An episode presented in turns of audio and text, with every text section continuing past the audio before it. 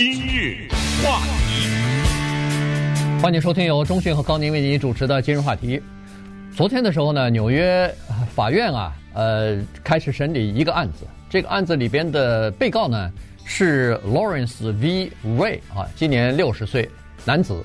那么检方呢对他的控告呢是勒索和呃叫做恐吓啊，然后呢他呃这个胁迫人去卖淫，胁迫别人去做工等等啊，这个很多罪名。呃，如果判刑的话，恐怕他就待在监狱里边，呃，度过他的余生了。这是一个什么样的人呢？这个人真的是非常的奇怪，非常的独特啊！这个人，他把自己说成是一个叫做神秘的国际人物。为什么说神秘的国际人物呢？首先，他和黑帮分子有很好的关系；其次，和政客，甚至包括纽约市警察局局长，都是他的哥们儿。呃，这个哥们儿一点都不夸张啊！这个不是说光是认识，已经好到这样的程度。警察局长结婚的时候，他是他的伴，他是那个警察局长的伴郎。你可以想象关系好到什么程度。然后他认识美军高级将领，同时他说国际这都是美国国内的。他说国际人物呢还有两个他津津乐道的事情，一个是在九十年代的时候，他说他斡旋了。巴尔巴尔干半岛的科索沃战争的结束，他他扮演的一个角色，而且是一个正面的角色。第二呢，是一九九七年的时候，他曾经帮助纽约市市长朱利安尼安排了一次俄罗斯，当时是叫苏联，苏联的领导人戈尔巴切乔呃戈尔巴乔夫或者戈巴切夫到纽约去访问，和朱利安尼进行了一次会谈，这个是他安排的。所以呢，他给人家。这个介绍的时候，或者说起自己的这个事情往事的时候，他是非常自豪的。哎，听了这一大堆，听着都是一个挺正面的呀，对不对？他犯了什么罪啊？你刚才说他介绍了呃戈巴乔夫啊，什么结束了科索沃战争啊，参加婚礼啊，和警察关系不错，这都是好事儿嘛，对不对？他犯了什么罪啊？呃，这个事儿就值得讲讲，挺怪的一个事儿。你看这人是什么出身呢？他就是生在纽约，然后在纽约，呃，新泽西等等这一带活动。对，早年啊，他跟朋友就是开了一个酒吧间，但是酒吧这个地方挺有意思的，他要不就是吸引很多下层的人，哎，喝醉了酒在那打架撒酒疯，那要不呢就是有一些名流啊政要光顾的地方。那当然，你这个酒吧就得开的层次稍微高点儿。那当年他开这个酒吧的时候呢，这就来一些当地的。头头脑脑的人，他呢在这儿啊，就跟这些人应酬的时候交了朋友。有一点，我觉得尽管我们不了解他，我可以肯定的说，这个人跟人交往，他是绝对有手段的。嗯，你听一听，我一会儿跟你讲他有些什么样的事情，你就知道这一般人真的做不来。就是肯定他有一些，要不就是与生俱来呃俱来的，要不就是后天培养的一些技巧，所以他容易跟人交朋友。你想想，他这个行业有意思啊！开完酒吧，开保险公司，对，这都是完全没关系的行业。然后这个时候呢，因为他认识了纽约警察局的局长的，还没做局长以前，他就认识这个人。这个人的名字叫 Bernard Kerik，这个关系打开了他的通道。同时，因为开酒吧，他也认识一些黑社会的人物。那些黑社会的人物呢，倒不是。那种普通的打砸抢的那个比较低，那都是比较低的罪犯。他认识的这些黑社会，什么开建筑公司的，对，给人家盖房子的，都是这种签一些黑约什么之类，大概是这种的。那当然跟他买点保险之类，他有认识这种，所以他两边他都认识。那么除了刚才说的他的这些记录以外，这些比较好的记录，而且现在纽约市政府啊调查机关查实，好像都是真的。嗯，就是那些不是。假的，他北约什么的真的有这个记录，他真的当时 做了一些事情。g o r b a c h e v 那个也是是真的。他发生了什么事情呢？就是因为他后来陷进去了以后啊，陷到黑社会了以后呢，在钱的这个问题上，他出问题了。他帮着人家，首先有股票诈欺。嗯，知道股票诈欺有一种就是为了抛售一批股票，我人为的让它增值，对啊，涨价，涨价，呃，当然是假的，对，放一些假消息，呃，放假消息，然后用一些假的人购买，好听起来好像一下购买多少几万股什么，这都是假的，然后买的人一多，啪的一下，他全卖了啊，就赚这个。后来他又有贿赂啊，什么什么这种，那咱们看看他最后是怎么一路一路栽下来，然后最后怎么跟他女儿的那所大学有关系？嗯，呃，他。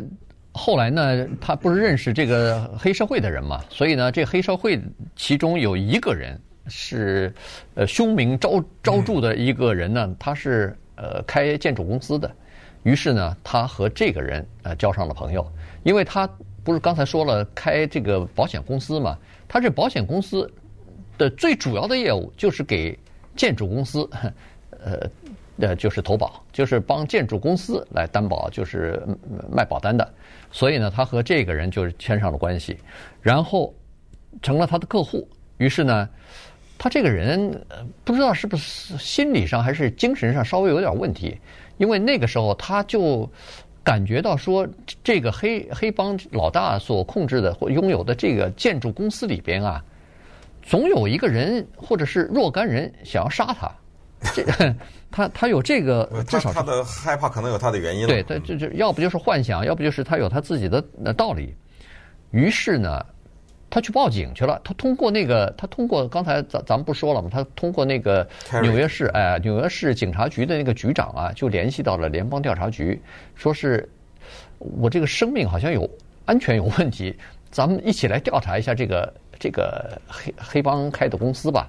于是呢，他变成了联邦调查局的里边的一个线人了，等于是专门提供里边的一些就是不法行为啊，或者是呃贿赂啊，或者走就反正就是这种呃呃呃偷偷报呃就是偷税漏税啊，反正就这种东西，配合联邦调查局一起去调查，结果真的就把那家公司等于是给掀翻了。对，这个人是有意思什么呢？就是说，呃，他两边都吃，然后两边啊都告。什么叫两边都吃？你说他弄那个股票那个事儿，股票那个假装是把股价抬高然后卖那个事儿，是他捅出去了。他捅出去后呢，联邦调查局就说好，你安一些窃听器啊什么之类的啊，你做我的线民。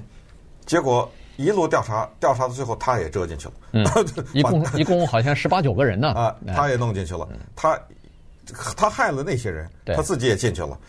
这人叫这个黑帮，这个人听这名字都特别吓人，叫 Frank Di Tomaso，呃呃，这个 Di Tomaso，这个一听这种意大利的黑社会的人，他呢是跟着这个人一起啊贿赂了纽约的那刚才说的叫 Carrick 警察局长，因为九十年代末叶的时候呢，警察局长要给自己的房子翻修，这翻修费用不是二十万美元啊，这个装修。那很贵，在九十年代还九九八还是九七年那个时候很贵啊。结果你知道什么吗？那警察局长一分钱没出。嗯，这钱谁出的？反正咱不知道。就建筑公司出了呗。呃、就就是说到，反正是警察局长没出钱。嗯，这是严重的构成贿赂啊！你二十几万的装修费你没出钱，谁给捅？他给捅去了。装修钱没出钱是他给制制造的，到最后捅也是他。嗯，他在法庭上作证。他说：“那个呃，Frank Di Tomaso，他出的钱，他贿赂的。最后你知道吗？这个 Bernard Carrick 他在辉煌的时候曾经被小布什总统差一点任命为国土安全部部长啊。对啊，国土安全部九一以前没有啊。嗯，那个时候为了保证国家安全，为了能够协调各部门的关系，才成立了。”国土安全部，他是差一点当那第一任的部长，你说多大的？对，因为因为在九一的这个时候呢，呃，朱连尼不是市长嘛？那朱连尼出了大名啊。对，Kerik 就是朱连尼的警察局长啊，所以他在处理这个九一一恐怖袭击事件的时候立下大功了。然后这朱连尼当时成为这个美国市长，他就成为美国的警察局长了。这是一个这是一个非常有代表名誉的。呃，这么一个头衔了。可是因为这个叫做 Lawrence Reed 这个人的暗中做的这个手脚呢，这个 Kerik 不单是他那警察局长没做成，呃，就这个国土安全部部长没做成，他做到另一地方去了，坐监狱去了，在监狱里蹲了好几年。你说，呃，可是这时候呢，人家就想收拾他了。尤其是那个 Frank，呃，那哥们儿叫的 Dito Muscle，你想想，你得罪了黑社会，那么后来就发生了他在酒店被打的事件。但是这些还都不是昨天对他的起诉。那稍等我们看看，他为什么被打，被打成什么样子，以及他昨天起诉的一些罪状。今日话题，欢迎继续收听由中讯和高宁为你主持的今日话题。这段时间跟大家讲的呢是现在纽约正在审的一个案子哈，这个被告呢是叫做 Lawrence Ray 哈，这个刚才说过了，这是一个很奇怪的人啊，他和不少的人呃后来是很多的高官啊都变成了好朋友，呃最著著名的就是这个纽约市的警察局长，结果他凡是跟他交朋友的人。全都被他送到，全都被他送到监狱里去了。所以，呃，是这么一个人啊。所以刚才说了，那个 Kerik 警察局长差一点就变成国土安全部的部长。这没提名还好，一提名人家就对他进行背景调查了。一调查，发现大问题了，好多的丑闻，其中相当一部分是跟这个 Ray 有关系的，都是他牵线认识的这这些人啊。所以呢，呃，就被遮到监狱里头去了。部长没当上，局长也丢了，然后到监狱里头去。后来他说了，他说我跟这个 Ray 的关系在二零零零年就断了，一直到现在十九年之后，这个人的声音，这个人的 这个魔音缭绕啊，至今还我还忘不去。就是说，这个人你看，可以对一个人的呃心理或者是精神上的影响和摧残到什么样的程度？对，二零一五年的时候呢。那个时候被他扔进监狱里的黑帮老大 Dito Musso 已经从监狱里出来一段时间了哈，在一家酒店里面，大堂有摄像机对着，的那一天这么巧，这位 Ray 的人呢正在那酒店里面，不知道干嘛呢。顺便说一下，这个叫做 Lawrence Ray 的人是个彪形大汉。他正在那儿里面走呢，大堂里，然后正被他告的这个黑帮头子呢，Dito Masso 也在那儿，但是他们俩谁也不知道对方在那儿。嗯，所以就出现了下面一个不可思议的场景，就是两个人走的时候擦肩而过，走过了以后，因为这一切都被拍下来了嘛。嗯，擦肩而过过了以后，这黑帮老大一说：“哎，不对，刚才走过去的人这怎么有点熟啊？长这个样子。”回头一看是他。转过头来，因为 Ray 他肯定没防备嘛，嗯、转过头来就暴打，冲上去就打。我们可以想象，这个 Dito Muscle 的功夫也是很厉害的，嗯、打这么一个彪形大汉不容易啊，嗯、因为人家可以还手啊，谁也没有拿武器嘛，对不对？但是这一位呃 Ray 啊，被他打到什么程度？按在地上，就叫什么三打镇关西啊，对，打到什么？把他脑头。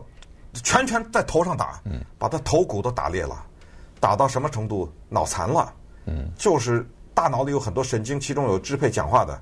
他被打了以后，到最后治好了以后，连讲话都不不行了，都是就有障碍了，就被打得这么严重。那这只是二零一五年的事情，但是呢，在二零一零年的时候呢，他自己因为也蹲了监狱嘛，他从监狱里出来，身无分文，跑到他女儿那儿大学里。他女儿在纽约一个名校叫 Sarah Lawrence 大学，这是一个私立学校，非常贵，里面有很多的名门望族的后代。他住在他女儿的宿舍里面，这个宿舍不是我们普通的大学宿舍，那个名校，因为他是有钱人的学校，所以他的宿舍都是我们说的叫 townhouse，就是这种。他住进去以后，这个时候他注意到他女儿的朋友身边都是一些有钱的人，有钱的孩子，而且呢，有钱的孩子基本上呢，有的是特别的优秀。但是也有纨绔子弟，他就注意到有一些纨绔子弟心理上也有问题，他开始给这些孩子进行心理辅导。他对的他们心理辅导的一个主要的策略就是说：你们啊都被你们的家长给害了，你们呢是一些残品，就像制厂工厂里制造出来的一些成品，有些是成品，有些是残品嘛。啊，次品，你们是次品。呃，我呢可以通过心理辅导的办法给你们来。增加你们的健康，心理的健康，然后改变你们的生活。我不知道他是用的什么办法，但是肯定是有效的。嗯，让这些孩子与他们的父母决裂，然后呢，从他们的父母那儿骗了大量的钱交给他。最成功的一例就是他让一个女孩子卖淫，然后卖淫的过过过程呢，全部的拍下来。嗯，哇，这这是什么样的心理的力量？对。然后拍下来以后，再拿去要挟这个女孩子。你看，在这儿呢啊，然后你给你你卖淫的钱多少钱给我，多少的钱我拿，否则的话我就公布。对。他一共拿了五十几万从这个女孩子身上。对。呃，一共持续好几年啊，八年吧，一直到二零一八年。然后他这个其他的一些年年轻的孩子也被他要挟啊，因为他在进行心理辅导的时候，让他们说出一些非常隐私的东西、敏感的东西，同时还有一些。是让自己承认自己犯罪的东西，都是捏造的，有一些。哎，就有一些是捏造，在他的呃唆使或者是威胁之下写的。比如说，哦，我们曾经想在你的咖啡里头放毒啊，或者是反正这个，或者我参加了一个上次的损毁什么公务的是什么情况，这种东西你自己承认或者自己讲的，那如果他都录下来了，录下来以后就把这些东西当做。敲诈就是勒索别人的一些东西啊，所以后来在他的这个公寓里头，警方搜出来四十个这个电子产品，那很多都是手机，这些手机都是那些年轻人的，可能录下的东西存的什么东西，他就把这些手机等于是拿过来了，没收了，放到我这儿，这就变成一个威胁的东西，你不听我话。对不起，我把这些东西要公布出来，你可能就要身败名裂，你可能就要坐监牢什么的，所以就靠这些东西呢，就威胁那些年轻人。可是奇怪了，昨天在审理他的过程当中呢，至少有十来个这样的年轻男女、嗯、都去了，哎，穿的西装革履，打扮的非常整齐，全部坐在前面在在听，呃，就是在旁听这个事情。呃，显然人人们问他，哎，你们是什么关系啊？怎怎么会来的？他们一致都说，我们是这个 Ray 的学生。嗯，哎，你看他这个，就是对这些年轻人的，要不就是洗脑，要不就是掌控，已经到了一种邪教教主的这种程度了。嗯，当然，我们以上所述的一切都是检方说的啊，嗯、他不认罪哦。呃，昨天问他，他说他没罪。对不对？他那边可能有他的一套说辞，对不对？这 这咱就不知道了。但是呢，所知道的是，因为他呃控制的都是一些有钱人家的孩子，有钱人家的孩子呢，就向父母要钱嘛，嗯就比较容易一点，相对来说比较要的钱就给他。还有一些呃，他去为什么有一个叫 勒索罪呢？就是他让这些孩子去开那个银行开账户，呃，或者什么申请信用卡啊，申请什么信用额度啊，什么之类的。反正就是说，前前后后弄了一百万左右。呃，这个事儿为什么今天讲的就是怪极了？这个事儿到最后是怎么样的审理，我们看吧。反正我们这跟踪一下。但是有一点就是提醒我们的孩子，就是到了大学里头，你控制不了，被他控制了，对，知道吧？这就是说，这些家长非常气愤啊！你说这个十八九岁的孩子到了大学里边，正好是要寻求自己的独立，然后要。呃，逐渐的不断的探索自己到底哪方面有特长什么的，呃，就是建立塑造自己呃下一个下一个人生阶段的这样的一个时候，就被这些人给控制了。说这不是失去了，这飞来横祸，等于是。